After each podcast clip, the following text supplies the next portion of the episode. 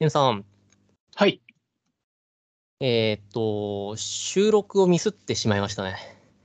はい。はい。いや、あの、私もすいませんでした。あの、いろいろごたついて、いやつっちもゃいまのしようた。な形でなかったのに、こう、よし、じゃあ日本撮り頑張りましょうっていう感じの時に、えーはミい。スってしまいました。申し訳ないで2本す。飛びました。いや、申しは。訳ないかったです。えっと、はで、い。えっと、まあそこでもうやってしまった話なんですけど、はい。面白かったんで、ちょっと聞いはてみい。たいなっていう。で、もう、もうこっちの方はもう1回目のようなテンションでは喋れないんですけど、はい。まあもう落ち着いて、もうなんか散々散々喋った内容ではあるけれども、うん、なるほどなって思った話をちょっとさせてほしいですと。はい。で、それが、えー、コミさんはコミュ障ですっていう漫画についてなんですけれども、はい。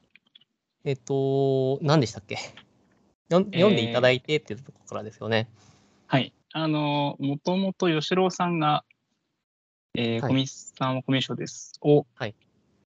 え2巻まで読んで、うん。 2巻までですよね。2確か。巻までですね。はい。はい。読んで、えっと、まあ、感想を書かれていて、はい。でその感想が興味深かったので、はい。遅ればせながら読んでみましたという。はい。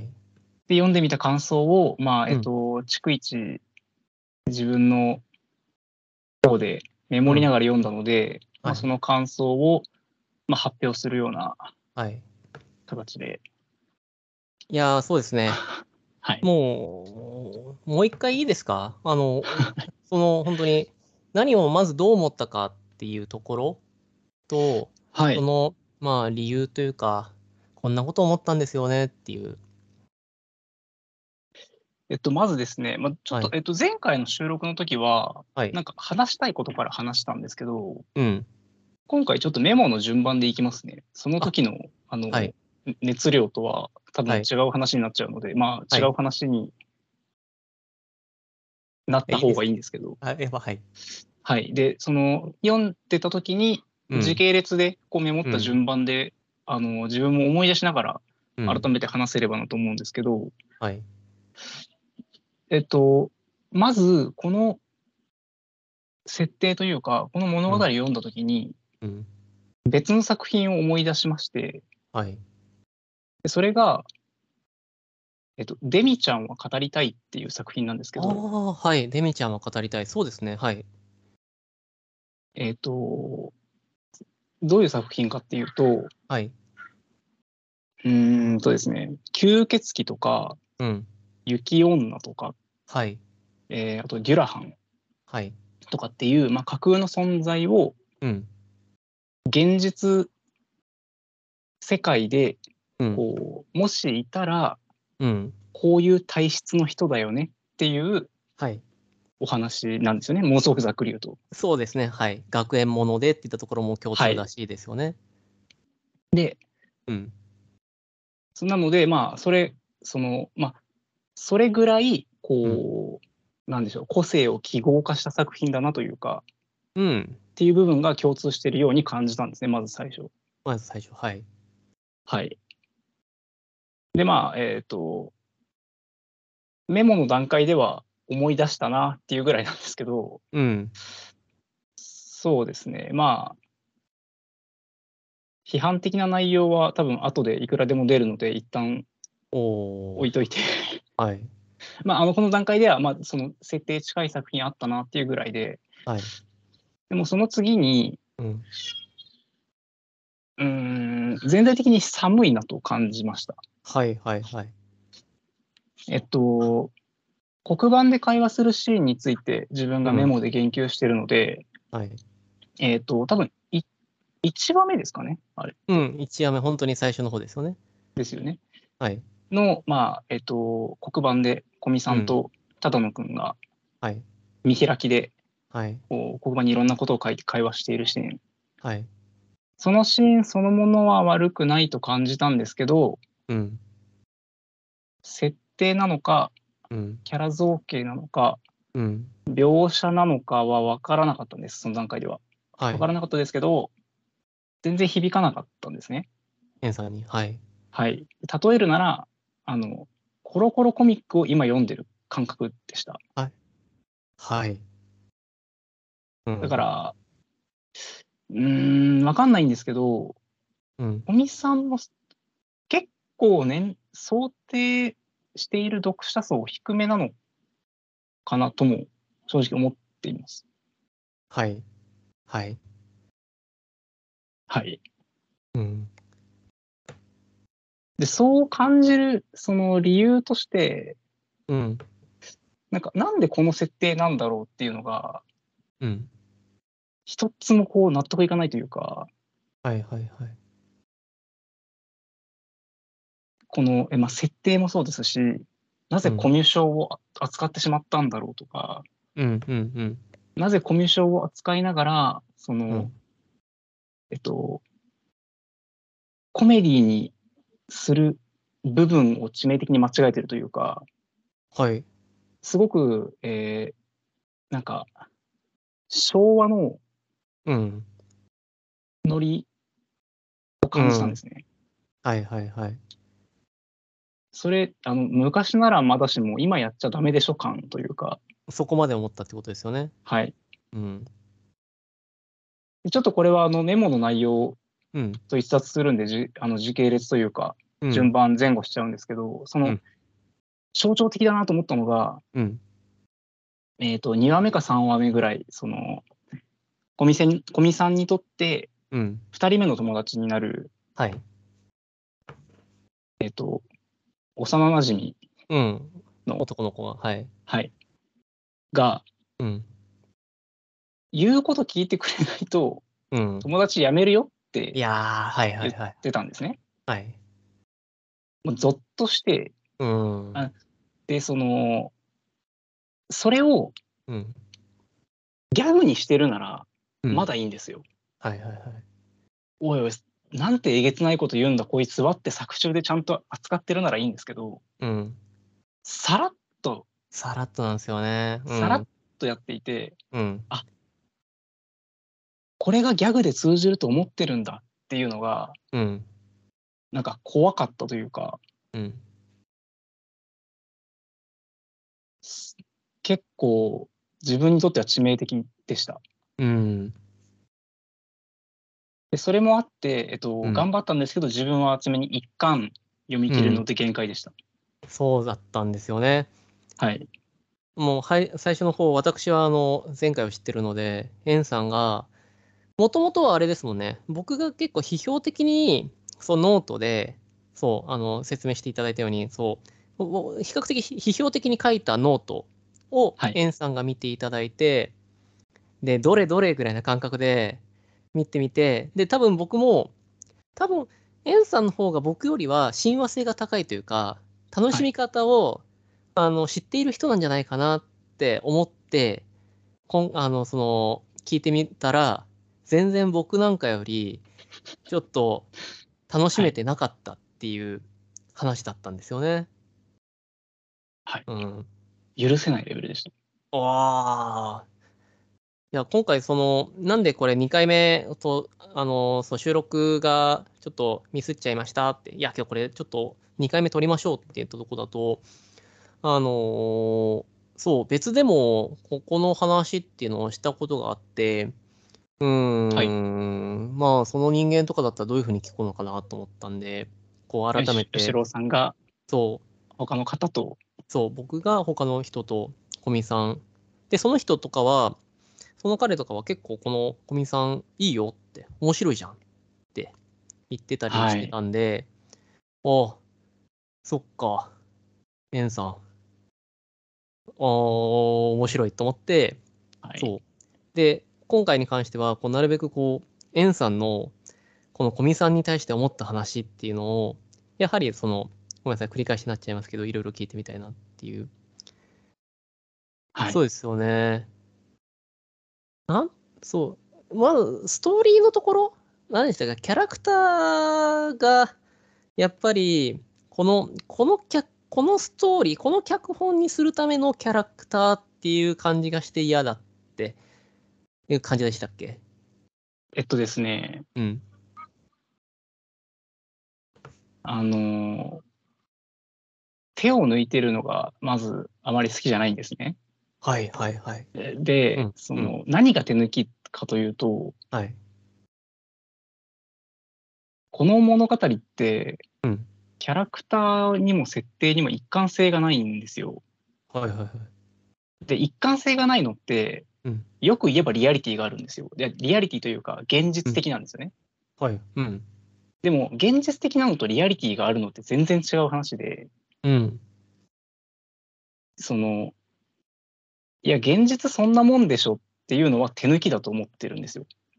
はい。現実ってそんなもんじゃんみたいな落とし込み方って、うん。物語の作り方としては一番お粗末だと思うんですね。はいはいはいはいはい。それってその作者がうん。その自分の思考の限界を認めてるというか、おー。うん。うん。その現実と物語が違うのはうん。創造心が明確にいるかどうかだと思うんですよ。創造心。はい、神がはいはいはい作者の頭の中で全て作れるのが物語であってはい現実は誰が作ったか分かんないから分かんないことがあるのは当然なんですよ。はいはいはいはいはい。でも物語は誰かが作ってるのにうん。でも現実そんなもんでしょって神様が投げ出しちゃダメでしょって思うんですよ。現実ってこんなもんでしょって、あの、なんかどのシーンでそれ思いました例えばですねうん。これあの今回話すって事前に聞いてたんでうん。あの一応1話だけでも読み直したんです けどはい。あの例えばうん。只野くんと古見さんが最初に話すシーンでうん。えっと、古見さんはうん。自分はみんなに嫌われてるに違いないって思い込んでるんですよ。はい。うん。なんでって話なんですよ。はいはいはいはいはい。その、コミュ障であることとうん。人の反応を読み取れないことは全然違う話なんですよ。はい。うん。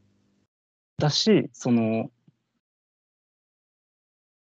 で、また只野くんの方は只野くんの方で、うん。古見さんって人付き合いが苦手なんですか人と話すのが苦手なんですかって聞いたときに、うん。いや、こんな学園のマドンナがそんなわけないだろうって、その、心の声ではい。自分を諌めるんですよ。はい。何を言ってるんだ、僕は、みたいはい。な。なんだ、この世界って思うんですよ。エンさんそがの。えっと、えっとですね。で、うん。うん。でまあ、高野くんだけなら、まあ、100歩うん。うん。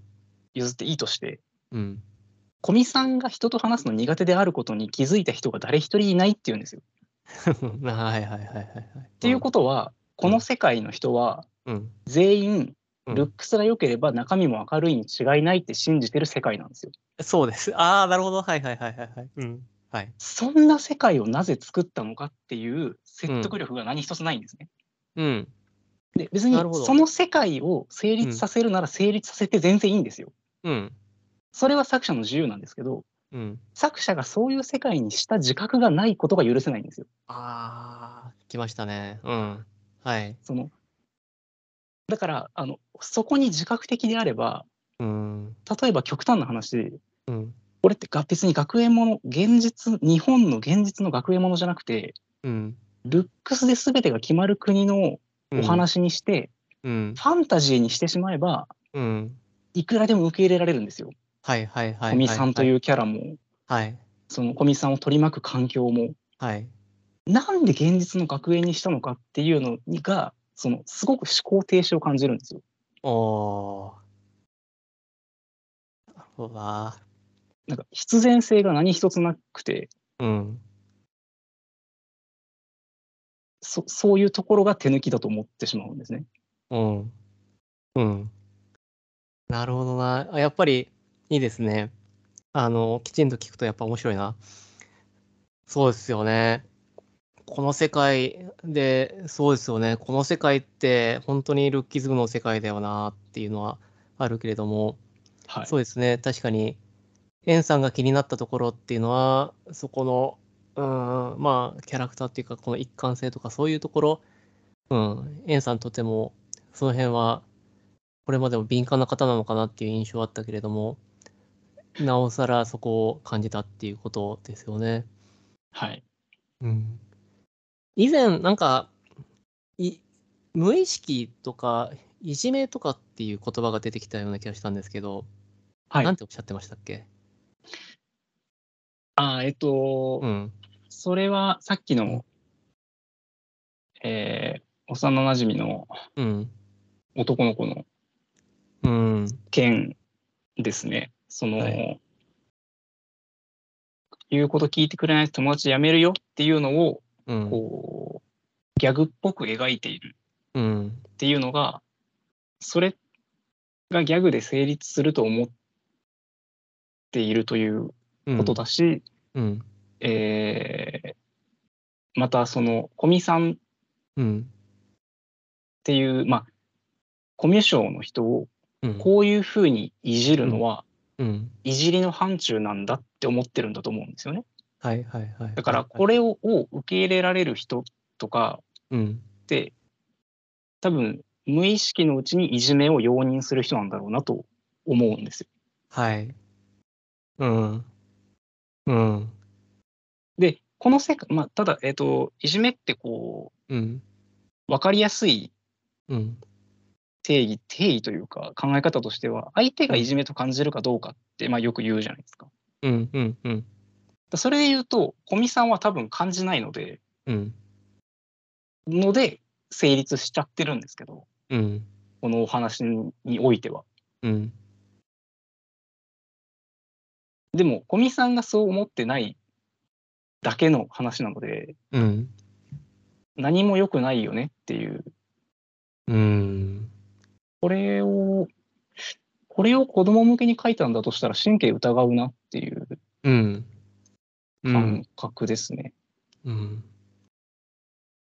いや、あそうでですよね。 あの、そう、あうの、んついでにその前回の話で言ったはい言葉を思い出したので、はい。あの、出版社の責任だとすら思います。の、うん。はい。そう。これに関しては。これ、あの、僕前回、これってどの年齢層に向けたものだと思いますっていう、エンさんに質問を投げかけて、だからこそエンさんは今回、ああ、子供向けな気がしますって言ってくれたじゃないですか、さっき。はい。で、僕もそう思ってるんですよ。はい。俺はやっぱり子供向けなんだろうこれを笑笑やっぱ僕はうんそこはなんだろうなある程度の大人になるとどんどんどんどんこのセンスが笑いにくくなるっていうか、はい。うんやっぱりそこ残酷になれるのっていうのがまだ子供だと思っててそこ笑っちゃうというか、うんはいでいやこれどううんそうだよなこれどの年齢に向けたもんなのかなって言った時にある考え方だといやこれ全然20代30代ぐらいの年齢層を向けたものでもあったりしますよっていう考え方があるらしくて。はい。うーん、そうかって僕は思ってたんですね。で、はい。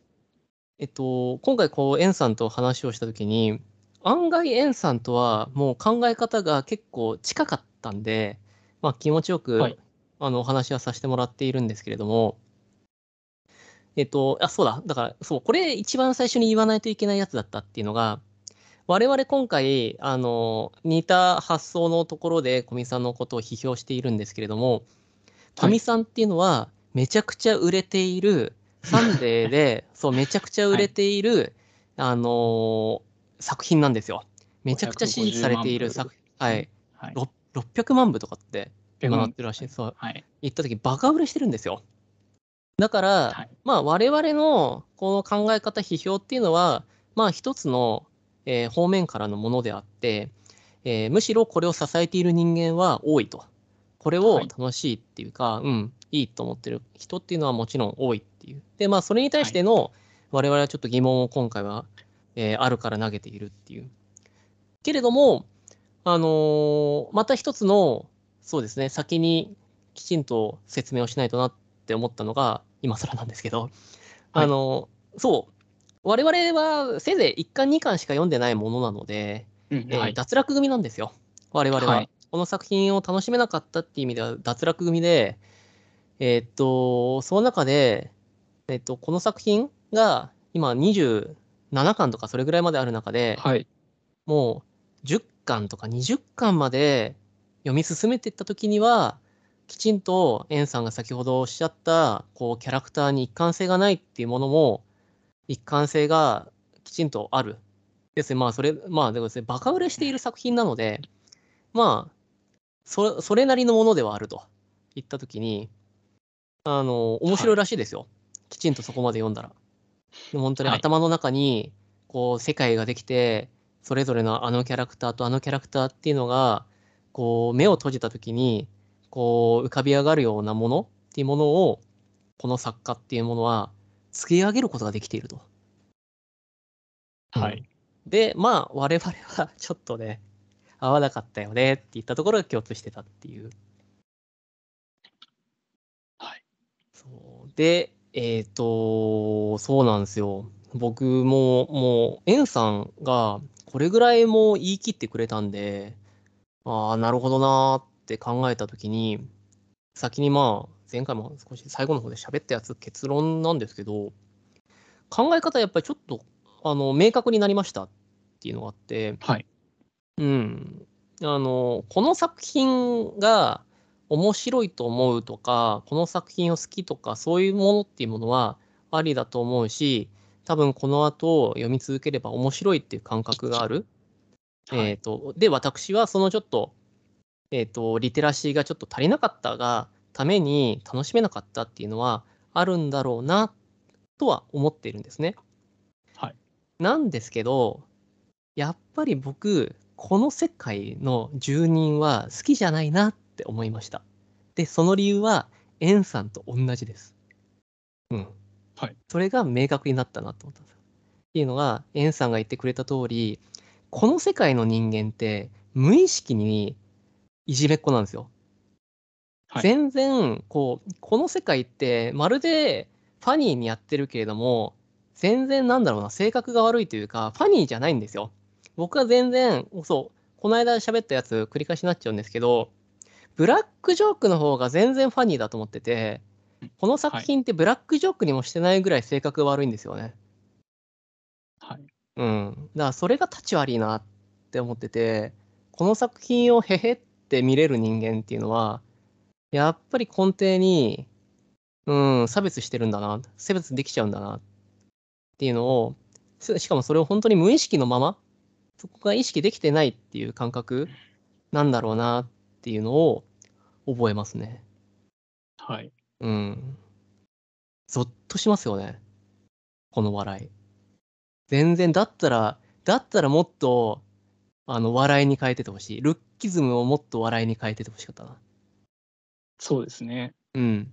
それをやってないってことは自覚してないんだと思う。そう、そうなんすよね。ですよ。うん。いやそうで、その、吉郎さんから見て、この世界の人間が好きになれないっうん。ていうのがすごいわかるんですよ。うん、で、その、好きになれないキャラを作ったのは、うんその、神であり、親である作者の責任だと思うんですよ。はいはいはい。だから、手を抜くなって思っちゃうんですよ。そのなんか、すものすごいこう、なんか、極端なこと言えば、うん。ネグレクトに見えるというか、はいはいはいはい。その、好かれないキャラを作った責任って重いと思っていて、おー。なるほどな。いや、もうね、どう、どうだろうね。この作家さんがさ、まるでさ、なんかもしかしたらこの作家がさ、すごい、すごい性格悪い人だったら面白いよねっていう。何かっていうと、まるでね、今、二十何巻つって、はいあの、いい話のようにフューチャーされているんだけれども、作家本人としては、 なんだろうその状況自体を笑っているというか。それならそれで、あの、納得がいくかもしれないです。そう、それならそれで納得。そう、そうであったならば、もしかしたら納得するかもしれない。なんか、うん作者がこの物語に愛着を持ってないなら納得がいきます。はいはいはいはいはい。うーん。ただそのこういうのを見た時にうん。現実の子育てをちょっと連想しちゃうんですよ。ああ、はいはいはい。それがうん。なんかその好きになれないというかうん。こういう意識で自分の子供とも向き合うのかなとかって思っちゃうんですよね。ものすごういん。うん。偏見なんですけど、うん。はい。そうさすがに自覚はした偏見なんですけど、うん。でも、まあ、ちょっと近い要素はあると思っていて、はい。うんまあ、でも少なくとも、うんそういうふうに世界が見えてたりとかするんだろうなとは思うんですよね。うん。うん。これぐらい、こう、なんか、人は単純にものを考えていると思っていたり、うん。うん、はい。。なんで、そう、さすがになんだろうな、こう、なんかルッキズムが過ぎるというか、なんで、そう、そうなんだよな。なんでさ、なんでルッキズムにしたんだろうって、なんでそれを、うん、支持するんだろうって。そう、前回少しだけ話したやつですけど、あの、オタクってなんか厳しいよなと思って。まあオタクって今すごく簡単にこのこのさこの作品を支持している人たちを今かん雑にオタクって言っちゃったんですけどなんでそう自分自身が大した男前でもなくてさそれに苦しんできたはずなのにさそれを助長するようなさ、ねことをしてしまうんだろうっていい世界にならねえぜそれ助長したらって思っちゃうんだけどなんでそこでオタクっていうなり生き物はそのルッキズムを支持してしまうんだろうなって。あの、読んでて、うん。古見さんがかわいそうなんですよね。あ、言ってくれましたね。そう、それすごくいい言葉ですよ。もう、古もう見さおんが願いします。一番かわいそうで、うん。その、ルックスがいいことしか見られてないじゃないですか、人から。そうです。はい、そうなん です。この世ルック界スそうなのんで良すよさでしか評価されてないので、はい。その、まあ、もちろんそれこそ、うん多。分、あの物語、物語が進んでいけば、うん。その中身の良さ、内面の良さに気づく友人が徐々にできていくっていう話だとは思うんですけど、うん。うーん、でもその、うーんな、こん、うーん、いや、ま、 こんなに、まあでも、ある意味少年漫画的なんですけど、そう主人公に厳しい世界っていう構造は、うーん。ある意味なんか、むしろ王道の少年漫画的な要素があるんですけど、多う分んそれも自覚的ではないので、うん。そうだルッな。クスを評価することがいかに厳しいかっていうことは多分分かってない。そうなんだよな。そう。そうなんだよな。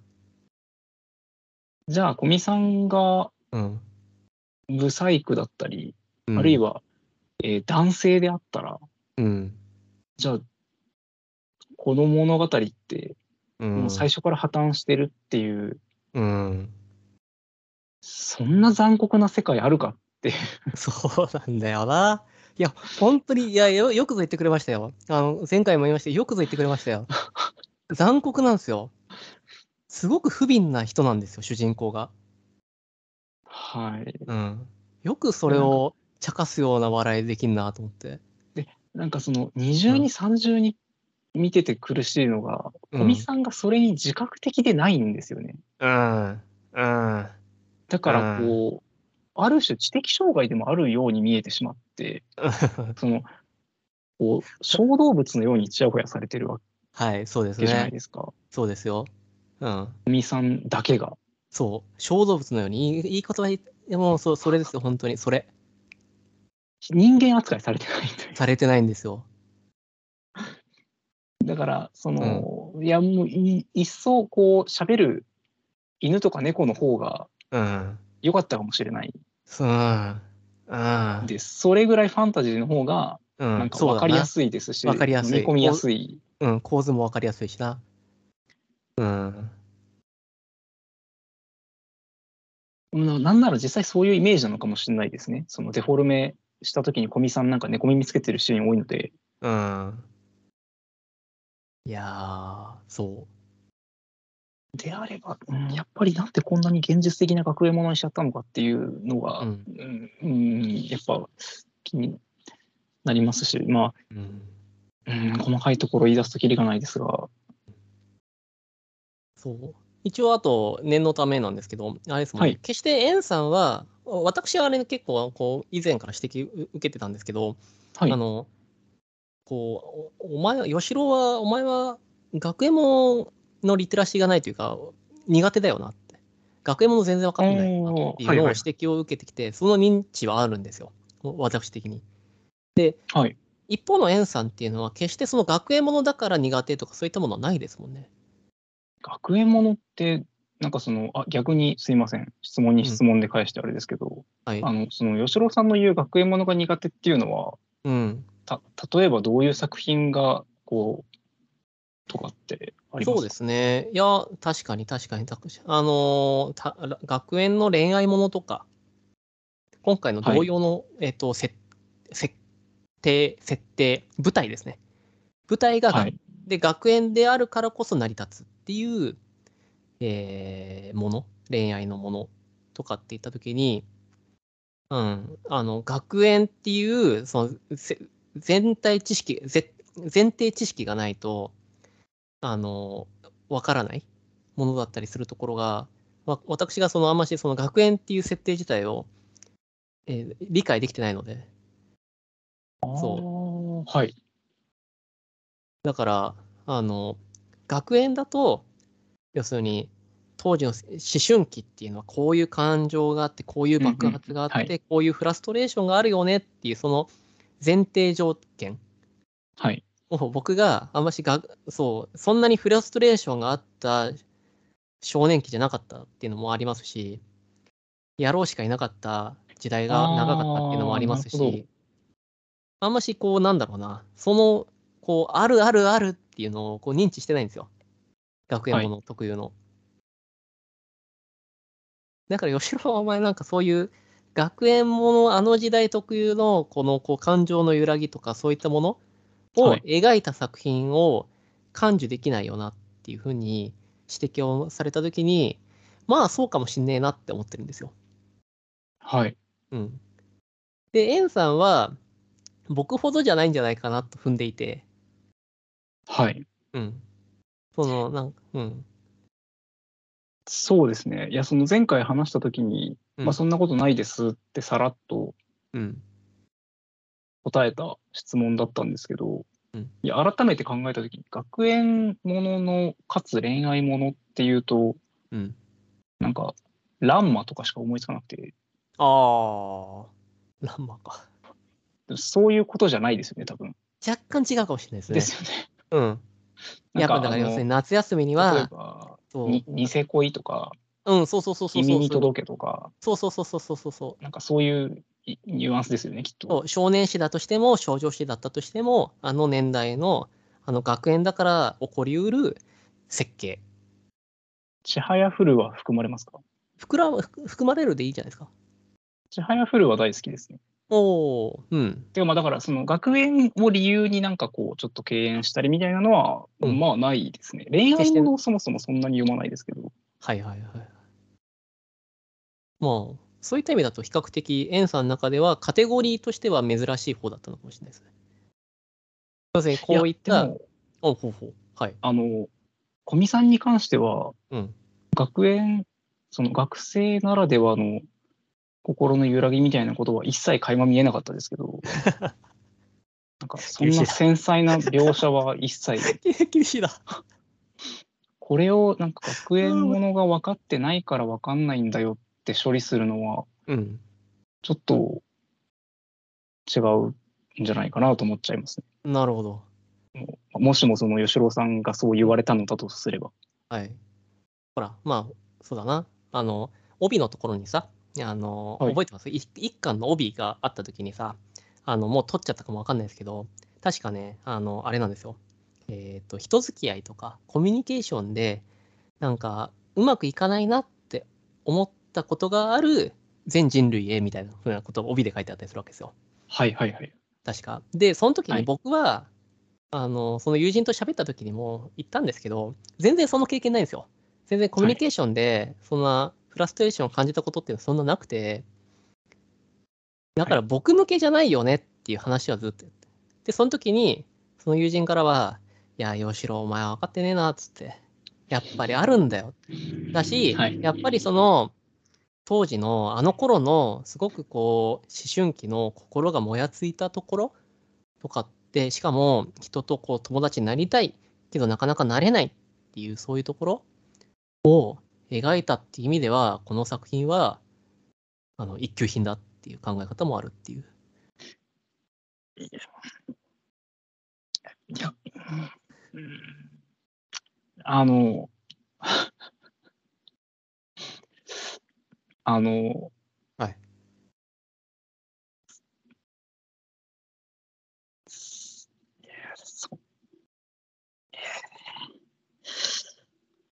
えっと、うん、それについて言え、えー、なんて言う、どう、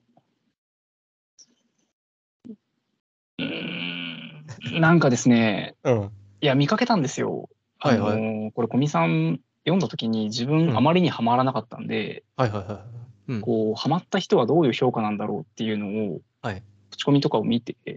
うん、で、その中で、うん、えっ、と、人見知りで今まで友達が一人もいなくて、うん、高校に入学して友達100人作りたいって、うん、もうそれだけで応援したくなるうん。。っていううコメントがあったんですよ。はいなんでそれだけで応援したくなるのって思うんですよ。うん、あの、な、うん、あのですね、はいまた別作品なんですけど、はいえっ、と、今期アニメになっている作品で、うんはいボッチ・ザ・ロックっていう、はいはい、ポチザロック。まあボッチ、えっ、と、私はアニメで見てるんですけど、はい。作品がありまして、はいこれも高校生になるまで友達が一人もいなかった子が主人公なんですよ。っはい。ていう、その、ボッチが主人公なんですね。うん、で、えっと、ぼっちの女の子がうん。高校生になって、うんひょんなことからバンドに誘われて、うん。バンドをやり始めて、友達が少しずつできるみたいうなん話なんですけど、はい。こっちは、えっと、物語はものすごい物語なんですね。うんえっと、言ってしまえばご都合展開なんですよ。はいはいはい。いいところでいい人がいてくれるみたいな。うんうんうん。なんですけど、そのぼっちというキャラ設定に関してはすごくリアリティがあるんですね。おおはいはいはだから応援したくなるんですよ。い。うん。ああ、はい。その、はい、んその、なん、えっ、と、そそれはでももう、なんでしょう、その、価値観なのか、うん。それはまた、あの、いわゆるリテラシーなのかわかんないんですけど、あリアリティを感じ取るアンテナが全く違うんですかね。ー違うんで、かもしれないですね。自分の経験に近いかどうかだけで判断するっていうことなんですかね。それもあるかもわかんないです。まあ確かに、だとしたら、共通認識を持つのは難しいですね。うん。うん。その確かにまあ私も、うん、コミュニケーションで悩んだこういう悩み方をしたことは多分ないのではいはいはいはいはい。うん。だからそういう意味ではそれは違うよとは言えないんですけどうん。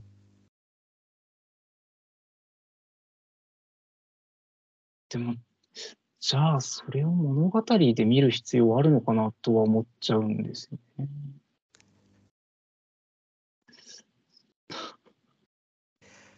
はい。ありがとうございます。あの、 あれですね。こう、前回とはまた違った、こう、あの、はいしっとりとした回。はい。前回は割とお互いがお互いの感情で言ってたんで、それはそれで、はい。勢いはあったけど分かりづらかったと思ったんですよ。で、今回は1週間寝かせてるんで、はい。あの、 2な回ん目でかもありまこすう、し。そう、はこ。いうお互いに考えてることとか理解はできるんだけど、こう、なんですかね、またちょっと違うしっとり感になりましたね。あの、興味深かったです。えっ と、いやでもやっぱこんだけ話すとちょっと読みたくなってくるんですよね。いや、いい んじゃないですか。読んでみましょうよ。読んでみたら、多分分かりますよ。もしかしたらわ何りた週いでも、す。できれば分かりたいです。そう、僕も本当に何周もしないといけないかもしれないですよ、我 々は。何周もして、本当にレビューとかを何回も見て、あ、こいやのそうで辺、すそうこれを面白いって言ってるのかみたいなことをきちんと考察して、また 見な見返すみたいな。でも多分そのなんか、その楽しみ方は多分、 今楽しいって言ってる人たちの楽しみ方ではないんだろうなとは思いますけど。まあけど、理解はで、もうん、いや、したいですね。できるなら理解したいです。そう、理解したいんですよ。あの、私そこ同じですし、あの、我々ちょっと、こう、くじけた組ですけど、またはいちょっと、あの、機会があったらやってみましょう。はい。はい、一旦ここで切りたいと思います。はい。えー、どうもありがとうございました。ありがとうございました。失礼いたします。失礼します。